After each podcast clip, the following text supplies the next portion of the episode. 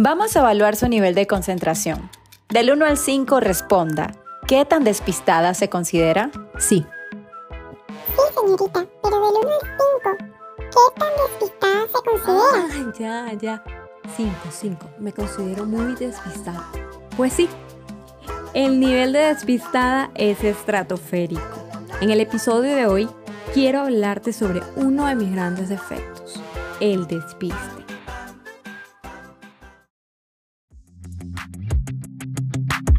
Hola, bienvenidas a Jaike, el podcast de Laura Acosta. Aquí se habla de todo un poco, de las cosas que nos preocupan, de aquellas que nos causan gracia y de aquellas que aún no entendemos del todo.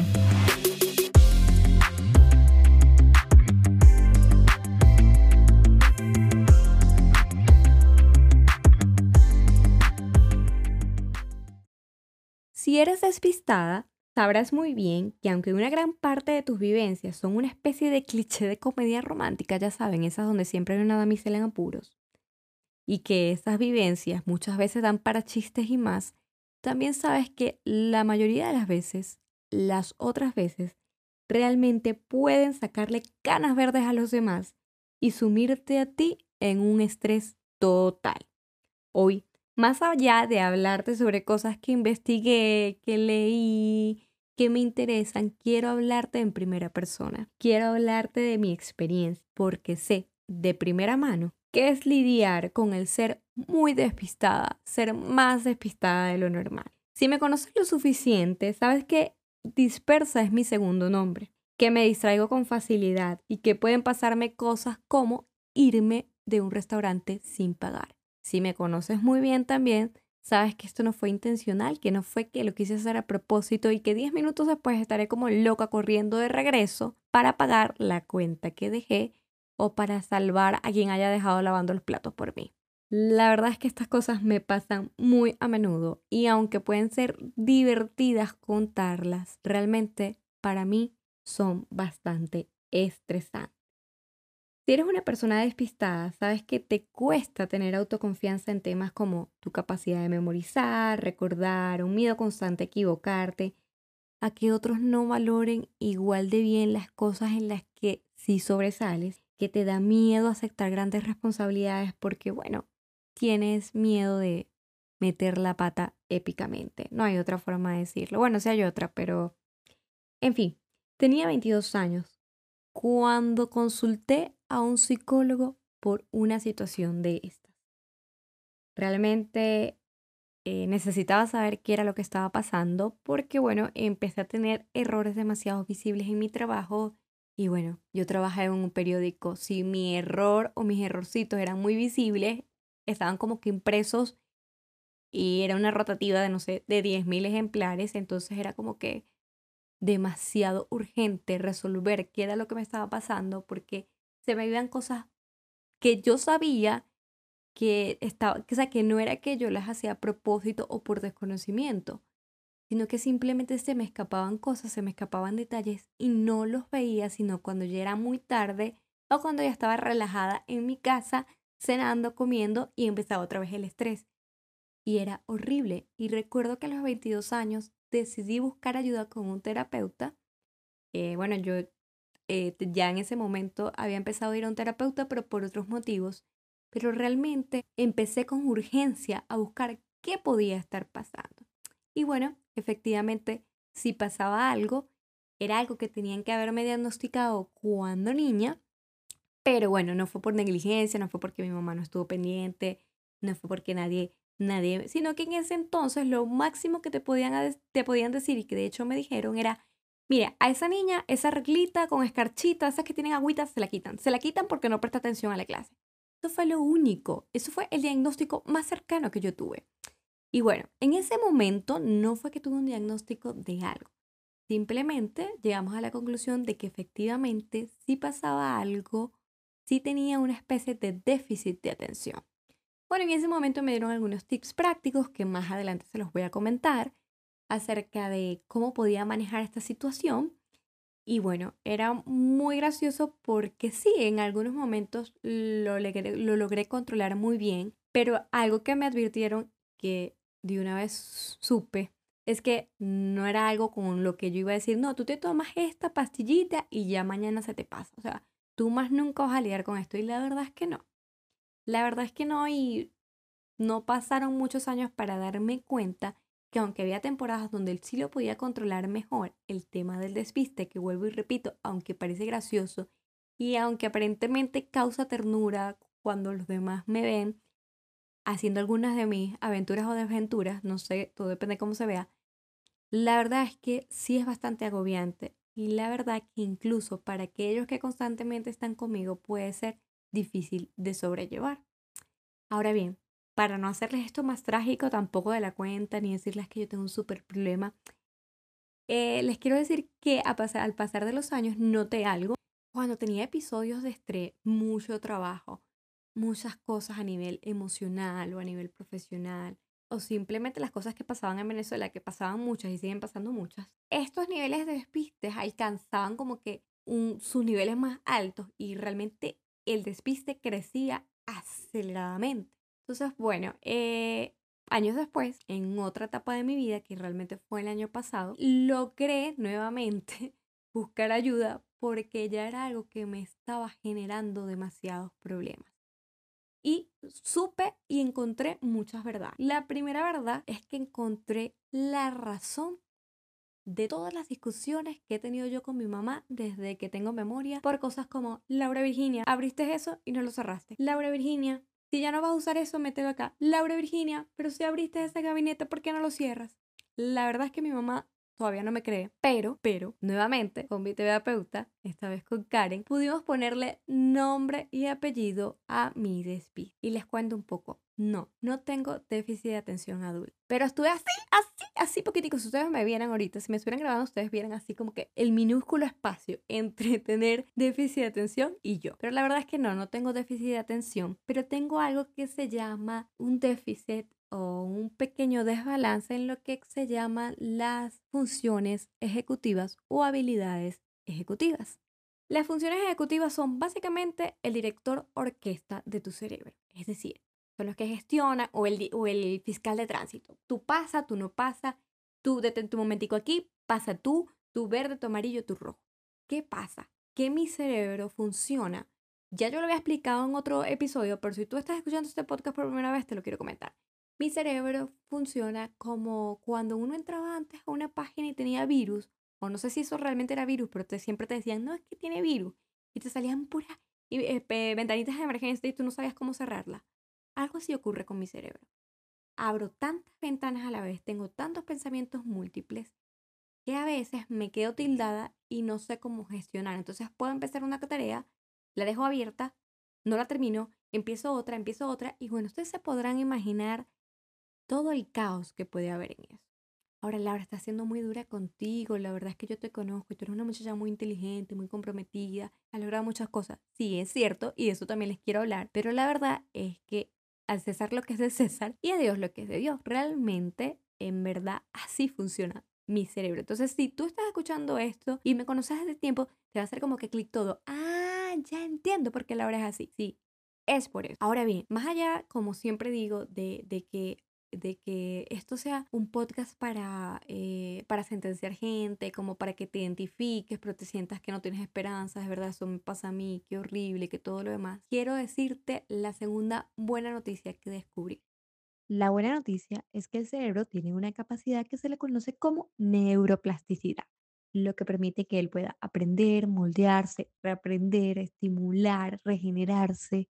Y esto, querida amiga, es esperanza y te quiero dar unos tips que ya practico y bueno, también voy a ser honesta y te voy a dar otros tips que no practico con regularidad o que no le he puesto el empeño, pero que sí sé, porque en algún momento los he practicado, que mejoran muchísimo el tema del despiste.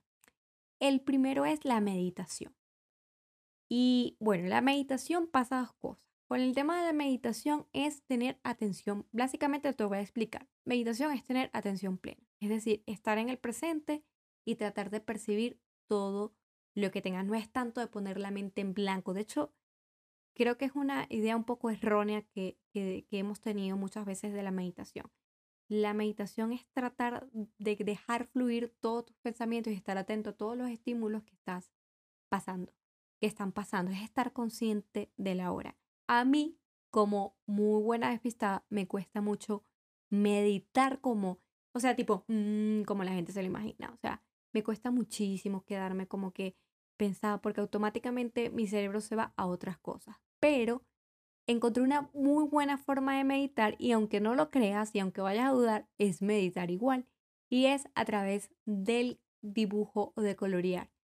Eh, yo lo he compartido, no sé si en el podcast, pero sí, sí en mi Instagram, compartido que me gusta colorear, que me gusta hacer distintas actividades y que tengo un libro de colorear que cuando pinto realmente me ayuda a meditar, porque cuando tú estás tratando de no salirte de la raya, de, de empezar, de concentrarte en esa labor manual, eso es lo más parecido a tener atención plena, porque estás en el aquí, estás tratando de no salirte de la raya. Y eso me ayuda muchísimo con el tema de ansiedad.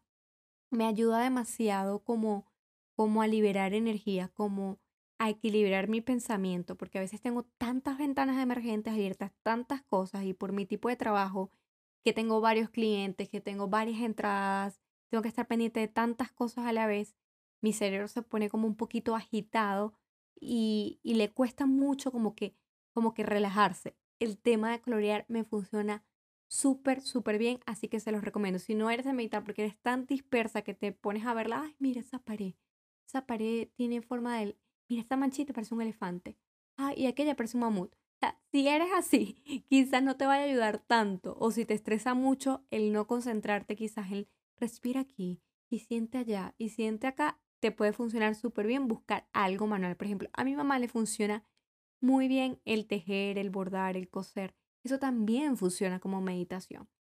Lo segundo que te puedo recomendar, que es súper bueno, hazte la tipa del checklist. El tipo del checklist que anota todo. Haz lista para todo. Mira, para todo.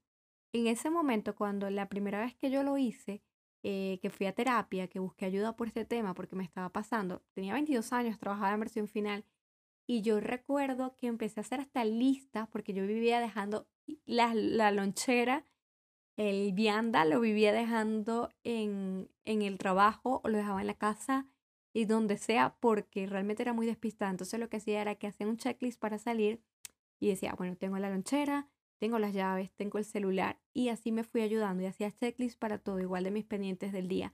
Me ayudan muchísimo, muchísimo, muchísimo porque me ayuda a tener como como una visión general de, del día. Otro punto que, eh, que no aplico tanto porque yo soy bien desordenada, la verdad, este, pero que sí me ayuda cuando estoy muy estresada, es tener el espacio donde estoy trabajando lo más organizado posible y sin tantos estímulos. Me ayuda mucho como que a concretar la idea de terminar. No en vano mi profesora de primer grado le dijo a mi mamá en serio que no me dejara llevar más esa regla, porque no le prestaba atención. No sé si ustedes saben de qué reglas les estoy hablando. Era una regla que tenían como agüita con escarcha y uno la movía así de lado. Bueno, en fin, no, no, no me voy por las ramas. El asunto es que es muy importante cuidar como el espacio donde tú estás. El tercer punto eh, que a mí me ha ayudado muchísimo, muchísimo con esto es el tema del journaling. ¿O oh, qué es eso, Laura? ¿Eso que suena? Eso es simplemente llenar cuadernos, escribir, escribir tus pensamientos, escribir tus ideas, yo tengo ahorita en este momento dos cuadernos. Uno lo utilizo para mi tiempo devocional. Ustedes saben que para mí el tema de la fe es importante. Entonces yo normalmente eh, cuando hago mi tiempo de oración, eh, si leo un versículo de la Biblia que me gusta o, una reflexión o yo escribo una oración, eh, yo la escribo, la, la decoro, la pinto. Tomarme esos minutos me ayuda muchísimo mentalmente a liberar tensión y a bajar los niveles de estrés. Porque sin duda hay una estrecha relación entre mis despistes y mis niveles de estrés. Y bueno, ¿qué les puedo decir? Yo no sé si ustedes saben el, meme, el famoso meme que está Hulk con Capitán América. Capitán América le, le pregunta, ¿cuál es tu secreto? Y Hulk voltea y le dice, mi secreto es que siempre estoy enojada. Bueno, mi secreto es que siempre estoy estresada. Bueno, eh, sé que no está bien decir eso y de hecho es algo que trato de trabajar, pero sí, la verdad, yo suelo ser muy ansiosa y me suelo estresar mucho y por el tipo de trabajo que tengo, que tengo que estar pendiente de tantas cosas, suele pasar, pero lo he mejorado muchísimo y me ha ayudado mucho el escribir. el escribir como herramienta terapéutica eh, para identificar qué me está pasando, cómo está mi interior, para identificar patrones, para, para poner más realista quizás muchos pensamientos que tengo que no son realistas, entonces cuando los escribo los llevo a la realidad, me ha ayudado muchísimo el hábito. Entonces tengo ese del diario devocional que les decía y tengo uno segundo que son ideas, eh, que es para si veo una película, un libro, una serie, veo una frase o algo que me gusta, la plasmo allí de manera creativa, la adorno con stickers, con recortes, con washi tapes, que ahora me encantan los washi tapes y tengo como un cajón lleno de puras cosas de papelería. Eh, realmente me ayuda muchísimo el tema de journaling, se los recomiendo. Y si quieren saber un poquito más en, mis, eh, en mi cuenta personal, he hablado en varios posts acerca del journaling. Eh, otra cosa que me ayuda muchísimo y sin duda es, es algo que yo les invito a hacer desde sus propias creencias, desde su propia fe. Para mí el orar es indispensable. Para mí el orar es increíble. Pero bueno, yo aquí no te vengo eh, como que a meter ideas eh, o a forzarte a creer en cosas. Eh, para mí el tema de, de, mi fe es sumamente importante, el tema de Dios. Creo en Dios y a mí me ha ayudado muchísimo el orar, el conectarme con eso, el conectarme con un ser superior. El tema de la gratitud es sumamente importante. Entonces, si tú tienes ese espacio para desarrollar tu espiritualidad, créeme que eso te va a ayudar muchísimo. Ahora, ¿qué otras cosas Sé que son buenas porque en algún momento las pude eh, evidenciar, aunque sea por un cortiquito tiempo, porque la verdad no he sido muy disciplinada, el hacer ejercicio físico. Yo soy súper sedentaria, sedentarísima. O sea, la verdad es que sedentarismo y yo, no sé, nacimos el mismo día.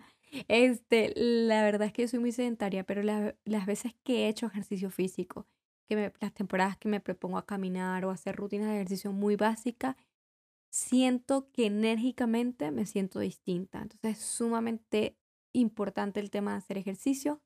Eh, me lo voy a poner como meta porque me gusta ser una persona congruente con lo que quiero hacer y me y yo a veces hago este tipo de comentarios para tirarme la, la, la, soga al cuello yo misma y decirme, oye, tú estás dando un mensaje, entonces sé congruente. Entonces voy a hacer todo el hincapié, no hacer el mega ejercicio, pero sí por lo menos empezar a caminar. Eh, eso es sumamente importante. La alimentación también es muy importante. Cuando consumo menos azúcar, cuando tomo jugo verde, jugos verdes, cuando rebajo un poco la, el tema de las harinas y como más bien frutas y, y todo en equilibrio, de manera intuitiva, no nada, nada, nada que voy a dejarme de comer una pizza o un helado de vez en cuando, pero en general, cuando tengo una dieta más saludable, anímicamente también me siento mucho mejor y es igual de importante. Sí hay maneras. Otra manera de, ejercitar tu mente haciendo ejercicio, eh, escribiendo. A mí el tema de la escritura, el tema de dibujar, el tema de pintar, activa la creatividad y me ayuda. Pero ejercicios de sobra. No me quiero detener porque hay muchos, pero la verdad es que tú puedes colocar ejercicios para mejorar la neuroplasticidad de tu cerebro y vas a encontrar infinitos. Eh, la idea de este podcast es que si tú eres despistada y sé que te, has podido sentir abrumada, porque sé lo abrumante que puede ser, a veces incluso desde el punto de vista, eh, tienes mucho miedo, te genera, te, genera muchos temores porque a veces no confías en tu propia memoria, eh, tienes miedo a que te juzguen muy fuerte por tus despistes y que quizás no vean otras cosas en las que sí sobresales y eso te genera un mar de inseguridades. Y por eso yo quería crear este episodio para las despistadas y decirte, sí, es difícil, con lo que se lidia es difícil. A veces nos reímos, a veces nos da vergüenza, a veces nos autoflagelamos demasiado. Cuidado con la autoflagelación. Yo también he aprendido a controlar eso porque, bueno, despistada y perfeccionista, ustedes se imaginarán. Pero he aprendido a controlar eso porque hay otras cosas que son normales y que a veces nosotros por nuestro despiste creemos que todo el mundo es así, no que, yo soy la, la despierto. No todo el mundo es así, al contrario, creemos que somos los únicos que nos pasan esas cosas y la verdad es que hasta el menos despistado le pasa. Y si tú por casualidad te quedaste aquí, pero no eres despistada, pero conoces un buen despistado, tenle un poco de paciencia, comprende un poco y ayúdale a organizar sus ideas. Espero de verdad que este podcast haya traído esperanza, que te haya traído algunos tips prácticos sencillos que te ayuden a sobrevivir y a seguir brillando, porque si algo te digo, que por muy despistada que yo sea, esto no me ha permitido, no me ha quitado la oportunidad, gracias a Dios, y le doy muchas gracias a Dios, de tener buenos logros profesionales, de, de tener una buena relación con mis clientes, con compañeros de trabajo y con algunos jefes. Así que nada, esto no es una limitante. Espero que te guste este episodio. Si te gusta, por favor, compártelo y espero me puedas escuchar en una próxima oportunidad.